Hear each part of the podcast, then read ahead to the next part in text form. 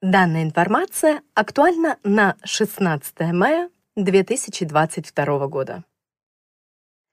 Полгода вы можете использовать в Германии украинские права. В течение этого срока необходимо их переписать. По-немецки это называется Führerschein umschreiben.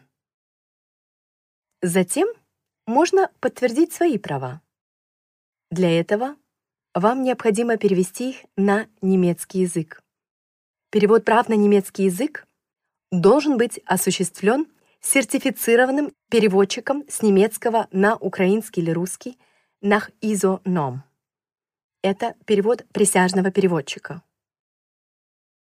Если вы планируете находиться в Германии несколько недель или пару месяцев, то перевод прав делать не обязательно. Вам не нужно ходить в автошколу, можно просто сдать экзамен по теории и вождению. Вы можете купить приложение на русском языке для изучения правил дорожного движения для экзамена. Вы имеете право также сдать теоретический экзамен на русском языке. Например, приложение Führerschein 2022 Gold — это не реклама, просто предложение — существует на 13 языках. В Германии есть много русскоязычных инструкторов по вождению.